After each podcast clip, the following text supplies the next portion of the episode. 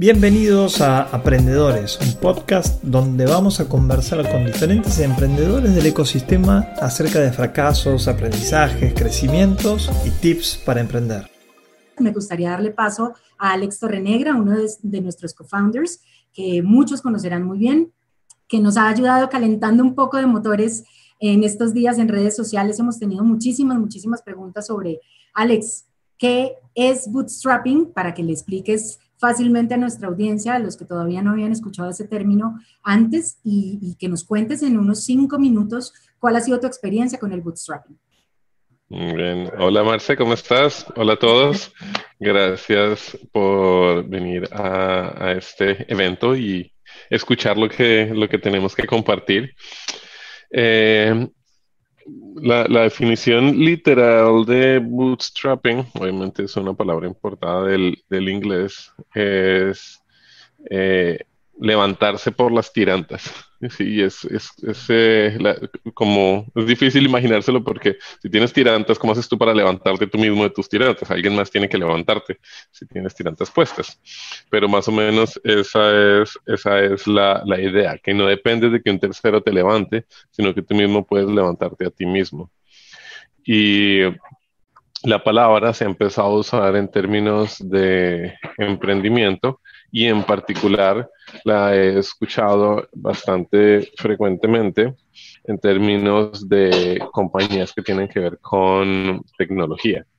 Ahora, la, la,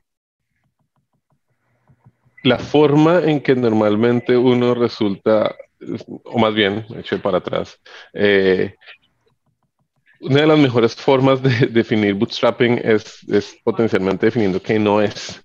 Y definiendo qué no es, uno lo hace pues básicamente comparándolo con la alternativa. Y la alternativa tradicional a bootstrapping es levantar capital de inversionistas. Entonces son como los dos caminos que normalmente uno puede, puede tomar. Eh, o levantas dinero de inversionistas y usas ese dinero para crecer o empezar, crecer o crecer tu negocio, o buscas otras fuentes de capital para hacerlo. Y esas otras fuentes de capital, que de hecho pueden ser muchas, ¿sí? es lo que muchas veces se refieren a bootstrapping. Y pueden ser muchas porque ese dinero puede venir del bolsillo de uno, puede venir del bolsillo de los clientes que uno tiene, como puede venir de inclusive bancos vía préstamos. Y ese dinero lo puede uno traer para empezar el negocio o eventualmente para escalar el negocio. Por ejemplo, ¿sí? Uno podría empezar un negocio que venda galletas, ¿sí? Y el primer set de galletas que uno hace, lo hace con el dinero, el, ahorro que uno, ahorros que uno puede tener. Después resulta que las galletas resultaron siendo tan, tan, tan interesantes y les gustó a tanta gente que uno puede decirle a los clientes, clientes, tienen que prepagarme las galletas para yo hacerles más galletas a ustedes. Entonces, ahí consigo capital de esos clientes. Para eso, crowdfunding es una de las formas en que uno puede hacer eso, pero después puede que uno llegue a un punto donde ha escalado un montón y esa, escala, y esa escalabilidad eh, a veces viene con que hay clientes que te dicen, mira, yo te compro, pero te puedo pagar solo 30 días, 60 días, o en el ridículo caso de Colombia y otros países en Latinoamérica, 90 días, que no debería ser así, pero así funciona lastimosamente el mercado. Entonces, ahí uno puede ir a un banco y pedirle a un banco un préstamo de dinero a cambio de la factura o servicios que se llaman de factoring, que les te compran facturas a un descuento. Entonces, todo eso son formas de, de, hacer bootstrapping, de levantar, de crecer el dinero sin que tengas que vender un pedazo de tu compañía a un eh, inversionista. Entonces, eh, he tenido varias experiencias de parte y parte. Yo he creado negocios en donde eh, hemos podido sacarlo adelante eh, nosotros mismos sin venderle acciones a inversionistas y hemos creado negocios donde le he vendido efectivamente acciones a inversionistas. Y siendo un inversionista, eh, yo también he tenido la oportunidad de, obviamente, invertir en varios negocios eh, que, que, les han ayudado a empezar o a, o a crecer. La experiencia, la primera experiencia que, que, que tuve en este frente fue a los 14 años creando mi primer negocio, a los 14 años eh, eh, después de una década de estar obsesionado con conseguir una computadora, a los 14 años eh, caí en cuenta que podía pedir un préstamo, comprar una computadora con ese préstamo y usar esa, esa computadora para ofrecer trabajos de, de pasar, lo que llamamos en aquella época pasar trabajos a computador, básicamente transcribir información en la computadora y con lo que ganaba de eso podía pagar el préstamo. Entonces, eso es una forma de hacer bootstrapping. Después tuve otra experiencia en el, he tenido varias experiencias, pero otra significativa fue en el 2002, cuando empezamos Voice 123 con Tania, que fue el, es el, es el primero y es el marketplace más grande que hay para hacer casting de locutores, las voces que oyes en radio, cine, televisión, en Spotify, en sistemas telefónicos, en películas, las voces que se usan para eh, entrenar a sistemas como Siri o, Alexa. Esta es una compañía que eh, determinamos en un principio un modelo de negocio que después de haber invertido más o menos unos 20 mil dólares de nuestros ahorros, y eso sí, muchísimo, muchísimo tiempo y sudor, eh, nos permitió empezar a recibir dinero relativamente temprano de los usuarios de la plataforma y de esta manera crecerla sin haber levantado capital de, de, inversión. Eh, de hecho, hace poquito eh, compartí cómo lo hicimos allí. En parte seguíamos con nuestros trabajos, después de que salíamos de nuestros trabajos regulares, empezamos a trabajar en Voice One Tutoring. Entonces es como si tuviéramos tenido dos negocios, por donde dos trabajos tiempo completo. Y más o menos unos seis meses después de que salimos al aire, ya el negocio estaba generando el suficiente flujo de caja que nos permitió eh, renunciar los, los trabajos que teníamos previamente y enfocarnos de cabeza en, en Voice One Tutoring muchos más detalles que si quieres eh, puedo compartir y, bueno, van a depender de las preguntas obviamente que nos han hecho, pero, pero en resumen, eh, esas tal vez son de las, de las dos eh, ejemplos más importantes de haber empezado negocios sin levantar inversión de capital que he hecho yo. Muy interesante, Alex. Muchas gracias por compartirnos esta experiencia. Bueno, a mí me gustaría darle paso a nuestro otro co-founder y CEO de Torrenegra Accelerate, Diego Noriega, que está atendiendo desde Buenos Aires. Aquí estamos en tres esquinas eh, con Alex en San Francisco, Diego está en Buenos Aires y yo estoy transmitiendo desde Bogotá. Bueno, Diego, cuéntanos un poco cómo ha sido tu experiencia en temas de bootstrapping. Tú también tienes ahí una, una gran historia por contarnos seguro y nos gustaría saber un poco más de tu, de tu experiencia. Cuéntanos un poco. Eh, yo he tenido 20, más de 20 empresas que he comenzado. Eh, algunas las hemos fondeado nosotros, a la gran mayoría, solamente una conseguí inversión. Eh, tuve un par de exits eh, y, salidas, este, sobre todo una que fue a eBay, fue la más importante. Casualmente esa fue una de las bootstrapeadas. Buscamos por todas las vías eh, tener, sostener la compañía hasta un determinado momento que tuviera escala y a partir de ahí íbamos a ir a buscar inversores.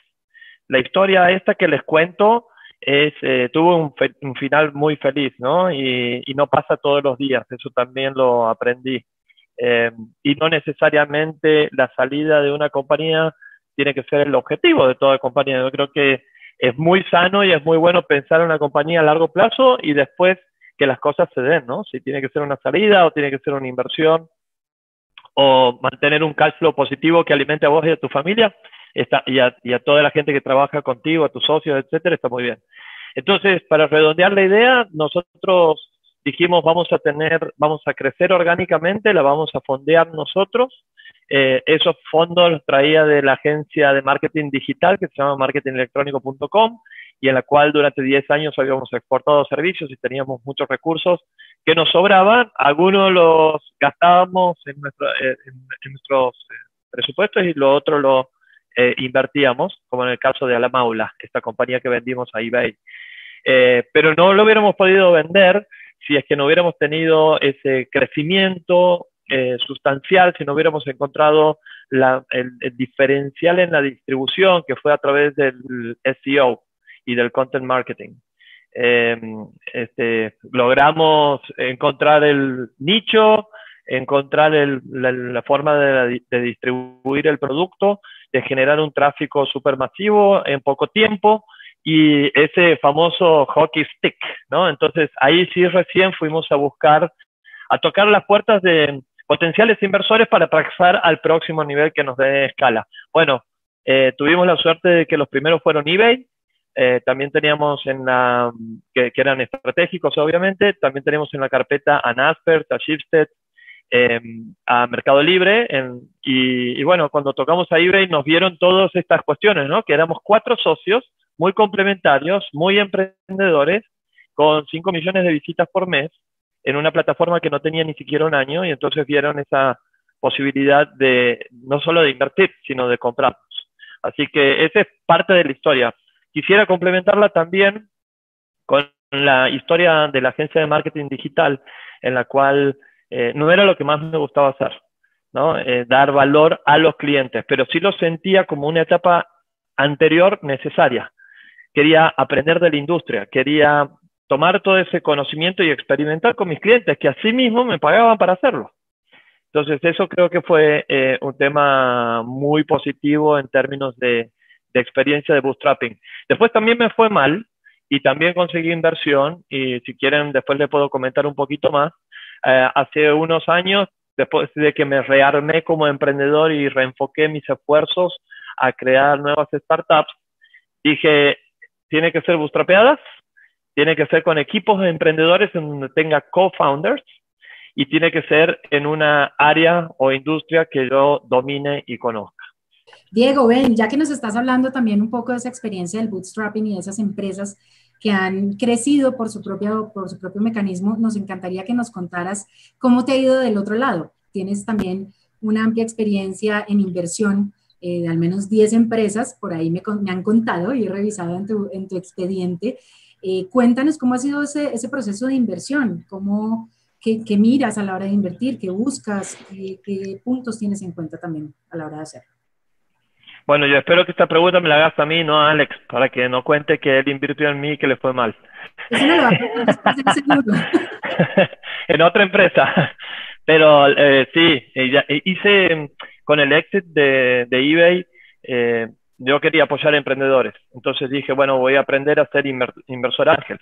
Invertí en 10 startups, eh, puse de 50 a 100 mil dólares en cada una y, la verdad que no logré mi objetivo. Más allá de que en algunos casos me fue bien y en otros me fue mal, eh, yo verdaderamente quería estar más cerca del emprendedor. Quería copilotear su compañía. Y ese no es el rol del inversor. Cuando, en mi experiencia, cuando vos sos inversor, te toman como alguien lejano. Quizás en, en aquellos años, estamos hablando de 2010, 2011, 2012, eh, la, la, realidad es que no, no, no, se veía tanto al inversor como mentor. Y eso fue una falla, creo que tanto del emprendedor a quien invertí como mía, que yo lo hubiera puesto como una condición. Esa era mi verdadera pasión. Y por más de que me fue bien en el negocio y en el retorno del negocio, no sentí ese fulfillment que, que necesitaba sentir. Pero para eh, ser totalmente franco, eh, yo creo que, y, respondiendo a tu pregunta, lo que veía era si el equipo tenía un propósito, si estaba muy alineado, si eran complementarios, si tenían este, una energía así que contagien y que verdaderamente diga, no sé si con esta o con otra empresa, pero sé que la van a sacar del estadio. ¿qué, ¿Qué cuestión? También cómo eran con las habilidades blandas, cómo manejaban el estrés, si habían pasado por situaciones de quiebre o de fracasos, este, que para mí son sumamente importantes que las puedan relatar para, que, para saber cómo las materializaron, ¿no? En definitiva, qué capacidad de aprender tiene ese equipo. Después sí, viene cómo está en el producto, cómo está la tecnología, eh, los márgenes, los números, y qué tan prolijos, y esto es muy importante, qué tan prolijos son con las finanzas. Eh, sean bootstrapeados o reciban inversión, tienen que conocer cada celda de la planilla con la cual manejan sus finanzas. Si no, eh, no va a funcionar. Muy bien, muy bien, muy interesante, Diego. Yo sé que aquí varios estarán preguntando, de tanto ver a Alex con su cuadernito por televisión, qué tanto anota en ese cuadernito y qué es lo que tiene en cuenta también cuando decide invertir o no en una compañía. Y obviamente nos vas a tener que contar Alex también, cómo fue la historia en la que invertiste con Diego, porque ya nos dejó tentados y queremos saber cómo es el chisme completo. La... Yo soy muy malo con nombres de, personas, no me acuerdo fácilmente de los nombres de personas. Eh, creo que eso tiene que ver porque cuando niño no tuve muchos amigos, eh, entonces no me hizo falta desarrollar esa parte del cerebro. De lo primero que hago en, los pitch en Shark Tank es anotar el nombre de los emprendedores. Eh, para que no se me olvide durante el pitch con quién estoy, con quién estoy hablando. Después, eh, lo que intento es anotar información relevante que sea eventualmente útil dado el caso que resultemos haciendo una inversión. Y es como se podrán imaginar, pues eh, están escuchando un montón de pitches en cuestión de 10 días, porque toda la temporada la grabamos en 10 días. Eh, pues resulta siendo una cantidad significativa de inversiones y acordarme de los detalles, acordarme de todo lo que dijeron, pues eh, sería imposible. Entonces lo que hago es que anoto toda la información que considero relevante para después un proceso de debida diligencia principalmente. Eh, y eh, también anoto, sí, sí, todo eso si hacemos una inversión. Y también lo otro que resulta anotando son las preguntas que me surgen, la información que me gustaría entender para considerar una inversión o si no voy a considerar una inversión, también las razones principales y tal vez el mensaje o la, la, lección que puedo compartir, la historia de vida que puedo compartir, porque pues en, Shark Tank, si bien voy como inversionista a, a, invertir, también gran parte del motivo que acepté la invitación a ser uno de los tiburones en Shark Tank es para poder compartir conocimiento con otros. Entonces, lo, lo que, por lo menos lo que intento hacer eh, allí. Entonces, eso es el, el, cuadernito que ya no es cuadernito, sino iPad, porque quería, quería gastar menos papel. Entonces, a diferencia de lo que uno creería yo no estoy en el cuadernito como que yendo a través de un, de un, checklist, ¿sí? Para ver si pasa esto, si pasa esto, si pasa esto, si pasa eso. Para eso no uso el cuaderno. Ese checklist lo tengo más en la cabeza que, que, en el cuaderno. Y básicamente a la hora de hacer inversiones, eh, me encuentro haciendo inversiones en dos, en dos rubros diferentes. Uno es inversiones de capital, donde, donde pongo dinero y el otro es inversión de tiempo, en donde pongo pues eh, un recurso que está más costoso que el dinero, que es precisamente tiempo. Eh, en el primero, la forma en que invierto eh, depende del negocio. En el segundo, la forma en que estamos invirtiendo ahora es a través de la aceleradora. ¿sí? Entonces, básicamente lo que intento determinar es, A, este es un negocio en el que quiero poner dinero, o B, este es un negocio en el que quiero poner tiempo, o C, es un negocio en el que quiero poner las dos.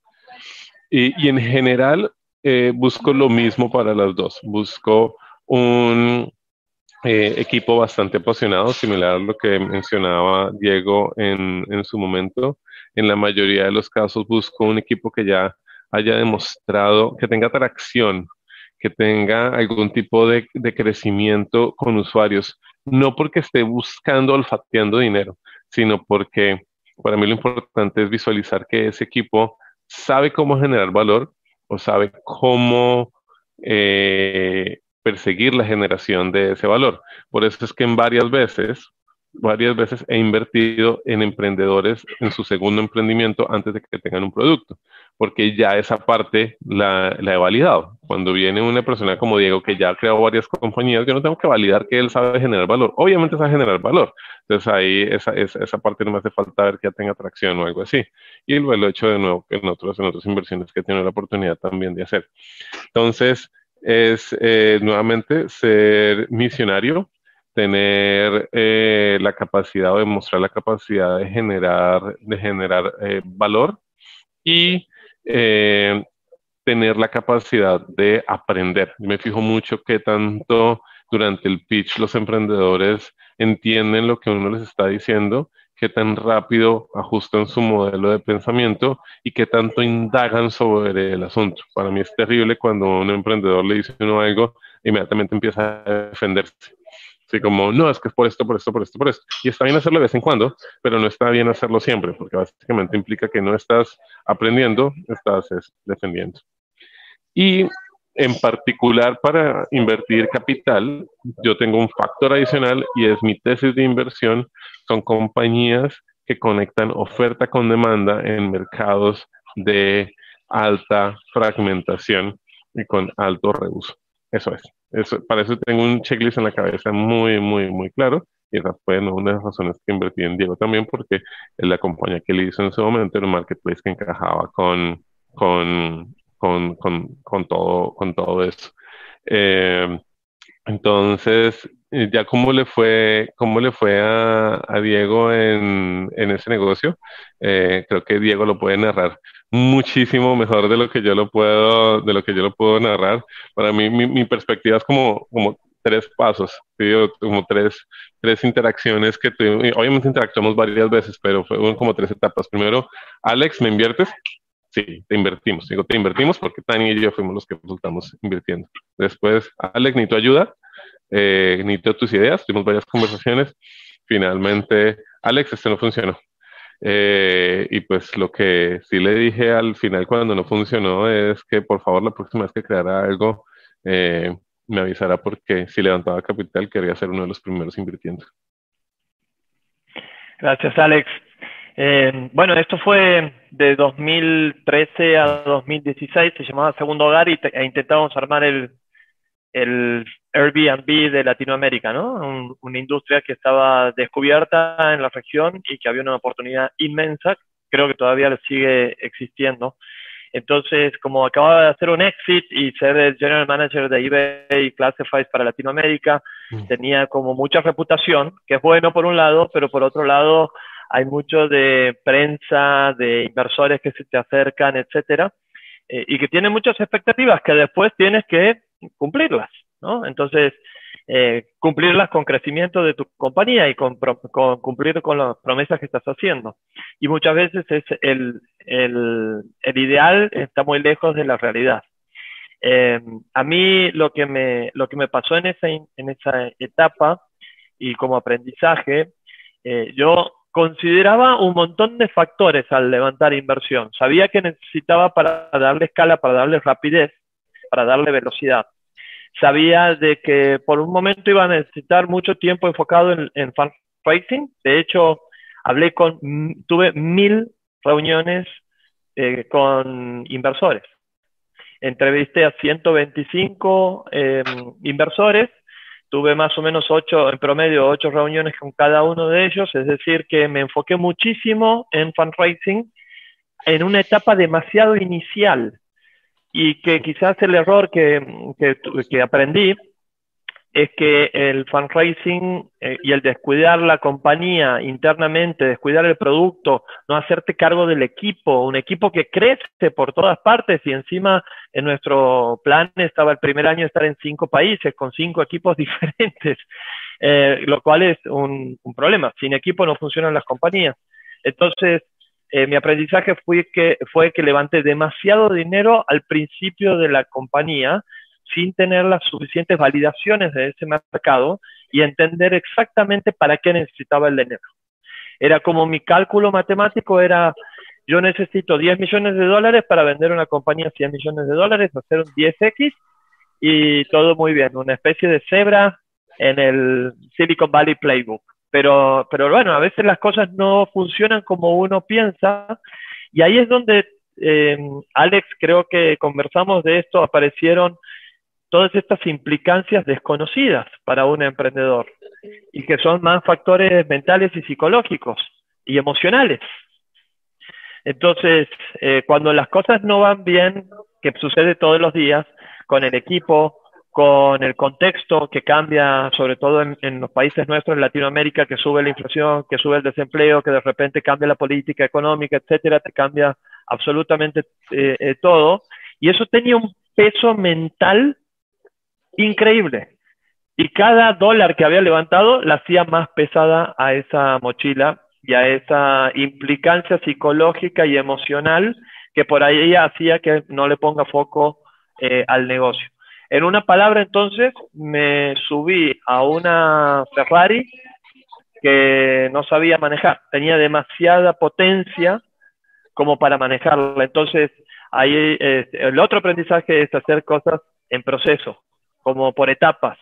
Em, la primera etapa muy necesaria, eh, como decía Alex, en un bootstrapeo, demostrar capacidad de generar tracción, eh, demostrar señales del mercado, en vez de enfocar en las charlas en inversores, hablar más con clientes, eh, entendiendo bien cuál es el problema y cuál es la solución que podemos generar. Y mientras más vamos avanzando en esas etapas, mejores conversaciones y mejores socios podemos tener de, de inversores, que esa es otra de las claves, ¿no? Entender muy bien ¿Qué, vínculos quiero potenciar? Este es un poco el aprendizaje en, un minuto. Volviendo a nuestros temas y dándonos cuenta que la conversación ha, virado bastante hacia temas de inversión, me gustaría que volviéramos a temas más bootstrapping o más de crecimiento orgánico a través de facturación y ventas. De hecho, creo que hay muchísimas preguntas sobre ventas, pero acá hay una que me parece bastante interesante y es, ¿qué tan importante es que ya tenga ventas para poder salir a buscar inversión. ¿Y qué tanta inversión tiene que tener para que efectivamente esto se represente en el crecimiento de ventas? Esto es como una pescadilla que se muerde la cola. Entonces, ¿cómo es ese punto medio y dónde es donde se debe pensar en uno o en el otro de una manera mucho más acertada? No, no es un factor para que te bloquee para, para levantar capital. Eh, uno puede levantar capital sin ventas, uno puede levantar capital con ventas. Eh, definitivamente no puedes bootstrapear sin ventas, eso sí es un hecho. Pero cuando se trata de levantar capital de inversión, no, no, es un, es un factor que ayuda, pero no algo que te debe limitar o, no, te debe, no te debe limitar. Creo que preguntas mucho más importantes para hacerse eh, antes de eso, como por ejemplo, tienes otras alternativas para, para, para levantar capital.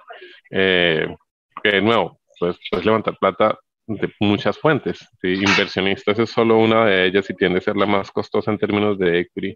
Entonces, a, la persona que hizo esa pregunta, mi, mi, pregunta, me, sospecho que algo no está funcionando bien. Entonces, mi pregunta de vuelta a esa persona sería, sería esperar. ¿Por qué, por qué necesitas o por qué crees que vas a tener que levantar, que levantar capital? Porque tal vez hay algo ahí que, en, el modelo, en el modelo mental de la persona no, no ha encajado todavía bien y le podría ayudar.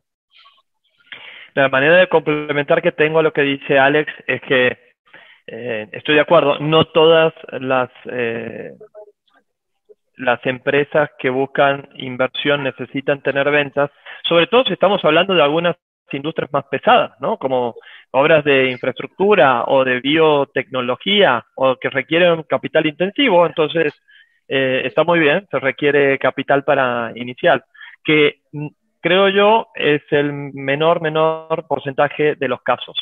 Ahora, eh, también el peligro está en generar una cultura de que para iniciar una startup necesitas capital.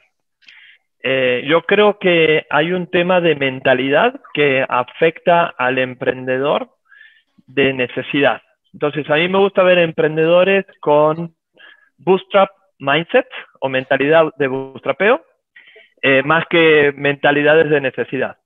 Porque si no, las necesidades se van a seguir multiplicando. Lo que decía Alex hace un rato es, este, es mucho mejor ver emprendedores independientes que tienen diferentes alternativas que pueden buscarle la manera. Y saben que la necesidad, si uno la enfrenta, ¿no? Eh, genera esos eh, pensamientos creativos para buscar alternativas. Eso es lo que nos gusta ver. Así que, pero dicho todo eso, a mí sí me gusta ver que el emprendedor se enfocó en entender el mercado, en hablar con sus clientes y en generarle ventas. Bueno, Em, Alex, por aquí nos están preguntando si tiene algo que ver los negocios B2B, esto es business to business, o los negocios B2C, que es business to consumer, para escoger alguna de las dos formas de financiación. Si es mejor hacerlo bootstrapping para alguno de los negocios o es mejor hacerlo a través de inversión. ¿Qué, qué opinión te merece eso? ¿Alguna correlación? No. Te voy a dar respuestas cortas para poder responder muchísimas más preguntas. Pero no hay correlación. O sea, en los dos casos vas a encontrar negocios que van a necesitar capital o que, eh, de inversión o que pueden ser bootstrap, depende. Súper, súper, Diego. A mí, mira, eh, justo estaba buscando el slide que ya respondieron 300 preguntas, 300 personas más del 51% de la gente está en, en modelo de negocio B2C, de los que contestaron, 36% B2B, 11% en SaaS y 1% en gobierno. Muy interesante. Eh, yo que creo que mm, la, bueno, Alex sabe, hemos tenido muchas discusiones al respecto. A mí me, después de haber construido compañías de los dos modelos de negocios, eh, me gustan mucho más las empresas B2B porque atienden a necesidades concretas de las empresas y tienen un, un desafío de ejecución. O sea, generalmente ya existe esa solución, pero a través de la tecnología, a través de nuevos procesos o de lo que se imagine ese emprendedor, nuevas soluciones, eh, mejora la calidad de esas respuestas. Y, y, en términos de empresas y gobiernos hay pero una millonada de cosas para mejorar. El B2C, en cambio, es un poco más complejo porque se requieren validaciones de mercado de individuos y en cuyo caso llegar a todo el mercado es muy costoso, por un lado. Y por otro lado, cuando vamos a la escala, eh, el, mercado latinoamericano, y si vamos a los países, Colombia, Argentina, que tienen cuarenta y tantos de millones de habitantes, no son mercados tan grandes. Eh, inclusive en Europa se habla de que se focalizan mucho más las startups en B2B porque el mercado europeo es muy chico. Entonces, Sí puedes tener la mentalidad de hacer el B2C, pero eh, creo yo con, la, con el mindset de ir eh, de una vez a, expandir tu, eh, no quedarte en tu geografía, para que sea un mercado lo suficientemente grande. Ya sabes, los inversores quieren ver el múltiplo. Dicen, si tu addressable market no es más de 1 billion, no es posible una inversión. ¿Ok? Y este, creo que son todos factores que hay que tener en cuenta, no solamente qué tan cool puede ser la solución que presentemos. Claro, claro que uno puede, o sea, eh, un, negocio B2C puede ser un restaurante y no necesitas un billón de personas para montar un restaurante. Le puede funcionar bastante bien. Eh, creo que el, si, si, la pregunta es, o sea, que uno puede extrapolar la pregunta es, ¿qué hago? ¿B2B o B2C o B2G? Eh, la, la, respuesta muy posiblemente debe venir es de, bueno, tú como emprendedor, ¿en dónde es que, qué es lo que más te llama la atención? Y te enfocas en eso. Hay un, acabo de salir el nuevo, todos los años hacen un análisis de el, el, el Startup Genome, el genoma de los startups.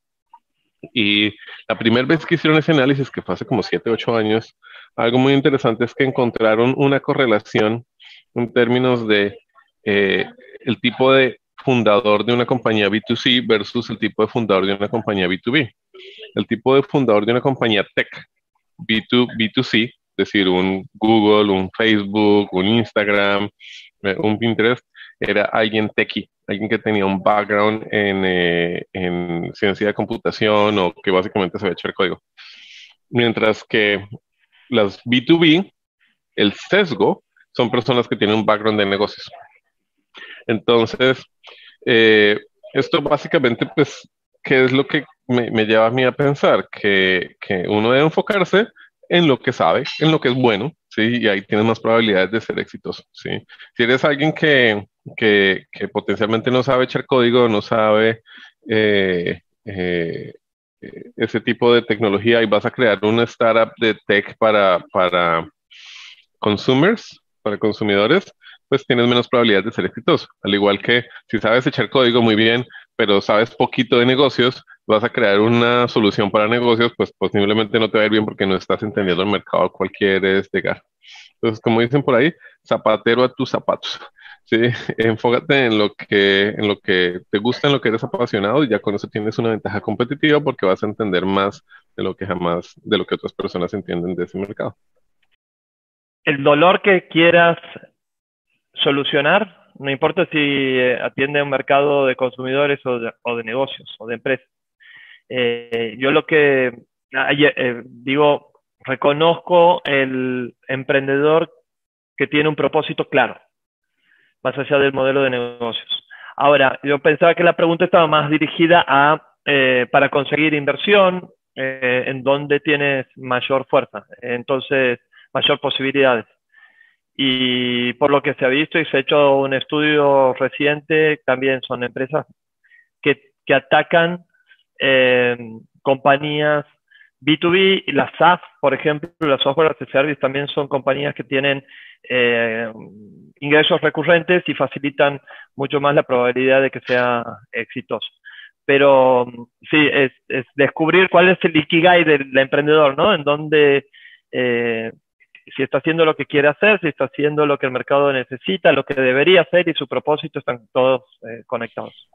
Bueno, chévere porque tenemos debate. Yo creo que eso depende del segmento que estés analizando. Y si estás mirando un segmento de tech companies, definitivamente. Pero te sales de tech companies y Shark Tank es un buen ejemplo de eso, porque Shark Tank solo como un 10-15% de las compañías son tech. Lo que tú visualizas es lo opuesto. Hay muchas más inversiones en, en, B2C de lo que hay en B2B. Y si te sales de ese mundo, por ejemplo, y agarras un pedacito aquí, San Francisco. Si yo agarro un bloque de San Francisco y le pregunto a la gente, ¿tú has invertido en algo?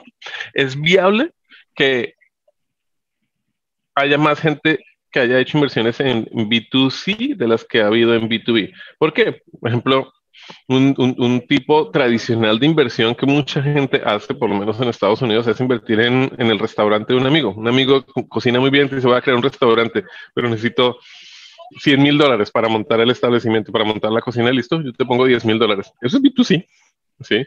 Eh, ¿Sale en, estos, en, en, reportes de inversión tech? Definitivamente no, pero hay capital para, para, para hacer ese tipo de cosas. Entonces creo que Creo que depende, depende muchísimo, muchísimo del segmento, del segmento y estoy, y estoy seguro que lo que tiene que ver con food, con, con, con, con comidas, con, inversiones en, en, alimentos, potencialmente conseguir una inversión en algo B2B es mucho más difícil que conseguir una inversión en algo B2C, porque el, el, el mercado de venderle alimentos a compañías eh, existe, ¿sí? Pero, pero, pero normalmente va a haber menos opciones de negocios de las opciones de negocios que hay en términos, por ejemplo, de toda la cantidad de restaurantes que uno podría eventualmente resultar montando o la cantidad de productos que uno puede resultar creando y vendiendo en supermercados, etcétera, etcétera. Nos están preguntando por aquí que si nos pueden contar alguna estrategia puntual que ustedes hayan manejado de bootstrapping para hacer crecer alguna de sus empresas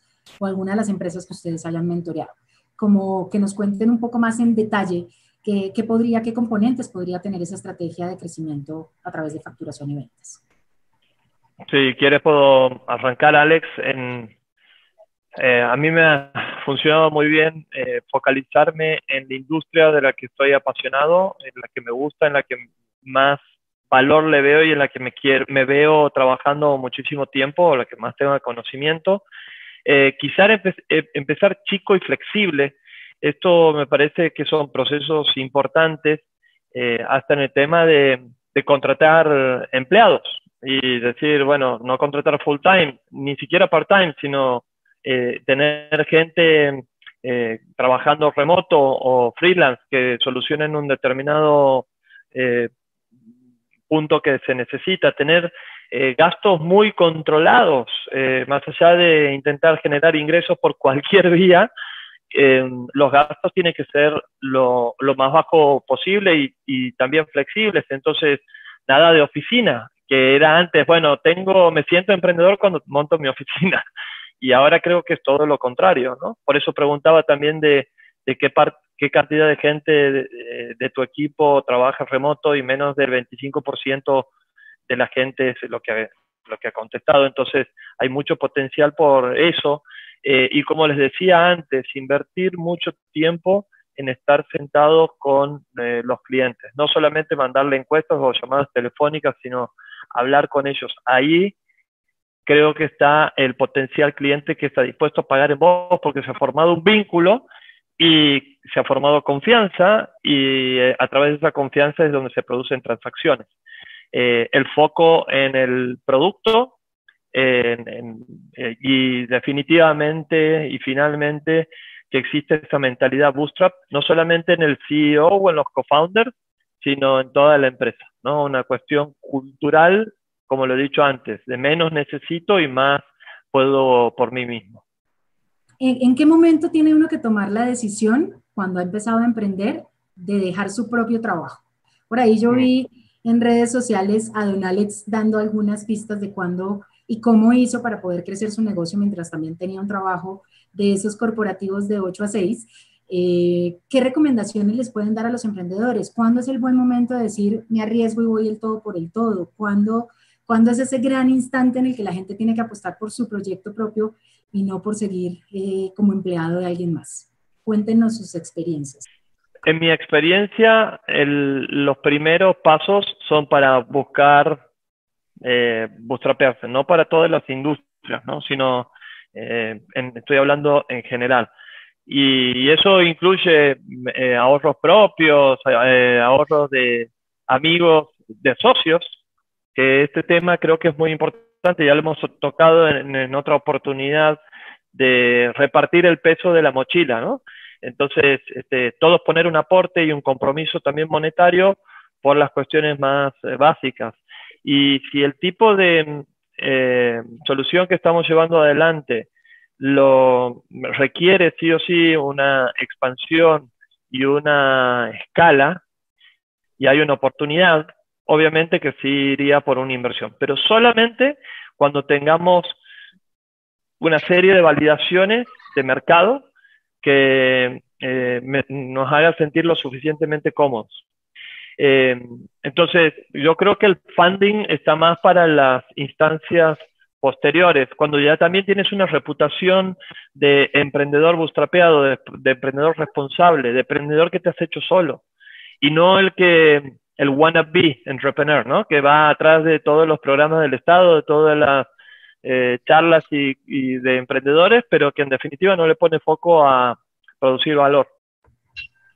Tiene todo el sentido. De hecho, Acá también nos están preguntando cuáles son los costos que tendría cada una de las estrategias, bien sea el bootstrapping o bien sea la inversión, a la hora de implementarse. ¿Cuáles son los costos? Y me imagino que con costos estaríamos hablando de todo tipo de recursos, ¿no? Alex, ¿tú qué opinas? ¿Qué, ¿Qué tenemos que tener en cuenta a la hora de decidir si crecemos por ventas o crecemos por inversión? Hay, hay, hay ciertos costos allí que son obvios y otros que no son tan, tan obvios. Está el costo monetario, está el costo de accionario, pero también hay un costo que creo que es el más importante y es el costo de control y, libertad mm. eh, sobre la compañía. Entonces, en ese orden de ideas, el primero, el costo monetario, levantar capital cuesta dinero. Eh, y, cuesta dinero porque muchas veces uno igual tiene que firmar documentos eh, y uno tiene que tener, tanto como emprendedor como inversionista, abogados involucrados en una inversión. Los abogados no son baratos. ¿sí? Entonces, eh, cuando uno levanta capital, hay un porcentaje de ese dinero que ya uno como que de entrada sabe que se tiene que ir a los abogados para asegurarse que todos los papeles quedan, quedan bien firmados.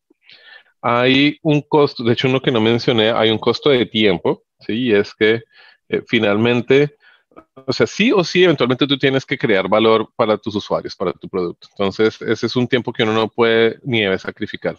Pero cada minuto que uno está invirtiendo levantando capital de inversionistas es un minuto que uno no está invirtiendo, sí, vendiéndole a sus clientes aprendiendo a venderlo a sus clientes.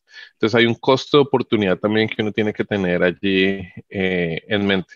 Y depende mucho del estado de negocio, depende mucho de la compañía, pero pues finalmente es un costo. El siguiente es el costo accionario. Y es, si yo estoy financiándome con flujo de caja de mis, de mis usuarios, pues no tengo que cederles acciones, más allá que potencialmente algunos de los empleados de mi equipo si lo quiero hacer. Cuando estoy levantando dinero de inversionistas, hay un costo accionario. Puede que en algunos modelos de inversión como, como eh, eh, notas convertibles y eso el costo accionario no es inmediato, pero sí es un costo accionario que se ocurre después cuando se formalicen ciertas inversiones. Pero el cuento es que le estoy dando un porcentaje de mi compañía a otra, a otra persona. Y ese costo puede resultar siendo bajito o puede resultar siendo alta, o sea, altísimo. Eh, para darles una, una, una, idea, compañías como, como Google, los fundadores acabaron con un 25% de la compañía. O en el caso de eh, Vox, por ejemplo, es una compañía en donde levantó tantas rondas de capital que los dueños de la compañía al final quedaron solo con un 3%.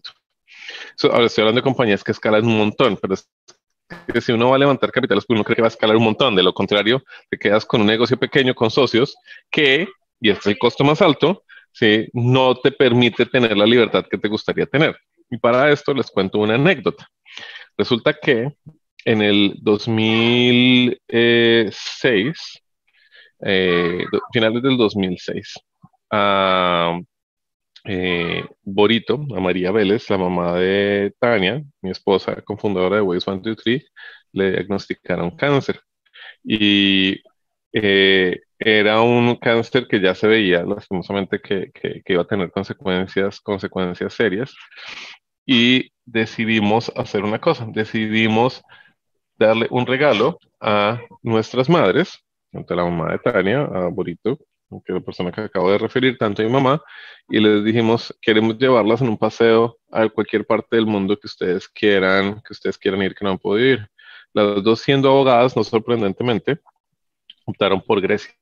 Pues bien, nos fuimos todos en un viaje bastante cómodo a Grecia, visitamos allá, estuvimos como unas dos semanas, no, no intentamos no ahorrar demasiado dinero, sino realmente darles una muy, muy buena experiencia. Y pues fue el último viaje que pudimos tener juntos con, con, con, eh, con Borito, antes de que eventualmente eh, el cáncer se la llevara. Eso lo pudimos hacer porque éramos dueños 100% del negocio y pudimos sacar dinero del negocio para pagar por ese viaje, un viaje que resultó obviamente siendo costoso. Eh, si yo hubiera tenido inversionistas en la compañía, no hubiera podido hacer eso. No hubiera podido. Sí, hubiera, ¿por qué? Porque tengo socios y como le digo a un socio, oye, voy a sacar dinero de la compañía primero de paseo. para, para, empezar me va a decir, no, no, ¿cómo que te vas de paseo si vas a dejar el negocio aquí? Sí, tienes que, tienes que seguir trabajando y menos si lo vas a hacer con, con dinero de la compañía. Entonces, cuando uno levanta capital, básicamente uno se está comprometiendo a no sacar dinero de la compañía eh, sino hasta que la compañía le esté yendo muy, muy, muy, muy bien y decida pagar dividendos, que eso es eh, eh, algo que normalmente ocurre muchos años después, ya cuando la compañía está muy bien y todos los socios se ponen de acuerdo en pagar dividendos, ¿sí? O cuando la compañía crece y no vende un pedazo de la compañía o sigue vendiendo la compañía, entonces uno saca dinero, pero no porque esté sacando dinero a la compañía, sino porque sigues, le estás vendiendo, le sigues vendiendo la compañía a otras personas. Entonces, ese costo para mí es el más, es el más importante, ¿sí? Porque creo que amerita levantar capital solo cuando estás haciendo algo de una escala tan impresionante, ¿sí?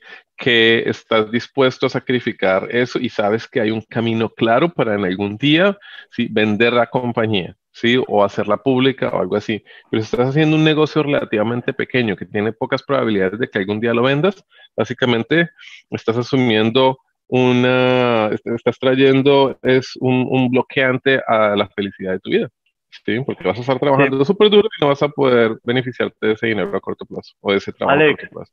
Para construir sobre lo que la, anécdota que acabas de decir, que es muy gráfica, el, tiene que haber una alineación muy, muy fuerte con, con quienes sean tus socios y tener en cuenta que el inversor es uno de tus socios.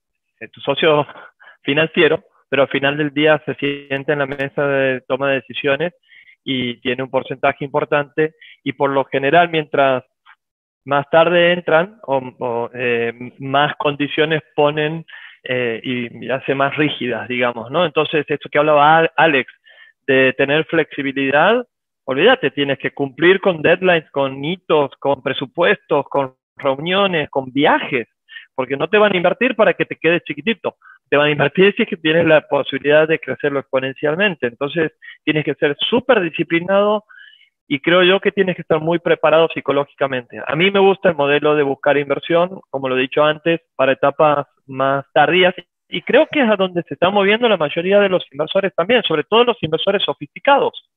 Los eh, fondos latinoamericanos eh, ángeles están armando sus fondos de serie A, los fondos de serie A están armando sus foros de, fondos de, de, series B y de seguimiento. Entonces, eh, ahí tener muy en cuenta en el momento si decido bootstrapear o decido eh, ir por el camino del inversor, los objetivos personales de los socios, como el que mencionaba Alex, que puede ser uno la independencia y la flexibilidad, y recién después los objetivos eh, profesionales.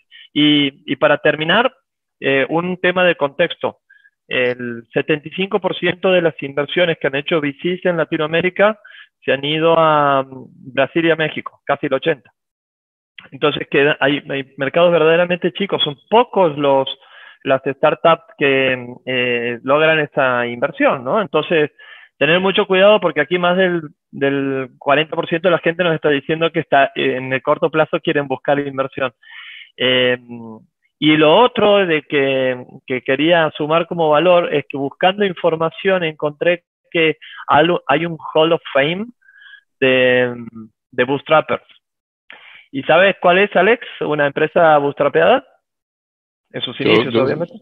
Lucasfilm, los creadores de Star Wars y George Lucas, sé que es una de ellas. Y eso le permitió eventualmente cuando Disney compró a, Lucasfilm ser, quedar como el dueño, la persona con más acciones de Disney. Bien. Eh, y, esos son, son ejemplos extraordinarios y a mí las que más me sorprendieron fueron Microsoft, que no tuvo inversión hasta más adelante, HP, Apple en sus inicios, eh, y que hay una historia muy interesante de la pérdida de independencia en Apple, que justamente cuando entraron inversores y después eh, lo, lo, echaron a, a, Steve Jobs, ¿no? de su propia empresa, eh, o Dell. Así que quiere decir que hasta las compañías tecnológicas pueden ser bootstrapeadas y durante un buen tiempo hasta así buscar la escala. Primero, intenta prevender. Crowdfunding es una buena forma de eso. No te dé miedo pedirle a tus clientes que prepaguen por lo menos parte de lo que les estás eh, vendiendo, darles descuentos por pago anticipado no, eso no implica que pierdas dinero. Ten la matemática muy, muy clara en términos de lo que llaman unit economics. Cuánto le estás ganando a cada, a cada negocio, cuánto te está costando el, adquirir cada usuario, cada cliente, qué tan rápido puedes recuperar la inversión de, de, ese cliente, de ese usuario. Invierte tiempo no solo desarrollando productos, sino entendiendo cómo llegar a ese producto. El concepto de product market fit, me gusta mucho más el concepto de product market channel model fit, que es mucho más complejo pero básicamente es, no solo asegúrate que tienes un producto que le gusta un mercado, tienes que tener un producto que le gusta un mercado, que tiene un canal con el cual puedes eh, vender con un modelo de negocio que tiene sentido.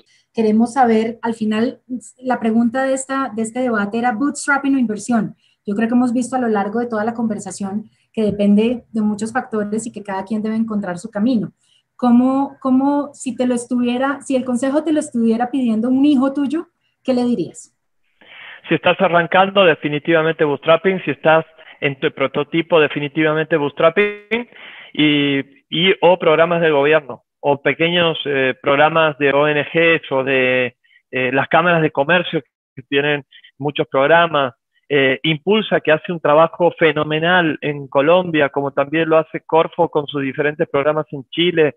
En Argentina también hay ciertos programas como Capital Semilla, eh, y otros más. Entonces, eh, buscar bien las vías de financiación, pero focaliza el 99% de tu tiempo en tu equipo, el propósito que tiene que conseguir, el por qué verdaderamente están haciendo lo que están haciendo, en solidificar la relación con clientes y que definitivamente los vínculos esos van a valer la pena en el largo plazo. Así que mucha confianza, mucha alegría y los valores co, colaborar, construir, co-crear, contagiar, que definitivamente es muy importante para vender y eso lo vamos a ver en el próximo webinar que vamos a tener en marzo, eh, y generar confianza, que al final del día es la materia prima que se necesita para que existan transacciones, para que se construyan mejores empresas, para que se construyan mejores países y mejores sociedades.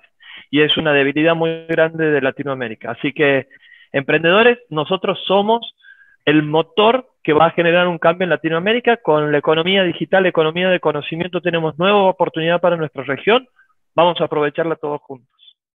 Esperamos que hayas encontrado valor en estos aprendizajes y te esperamos para nuevos podcasts. Te recuerdo que puedes escuchar en Spotify, Apple Podcasts, Google Podcasts, YouTube y visitando nuestra página web diegonoriega.co.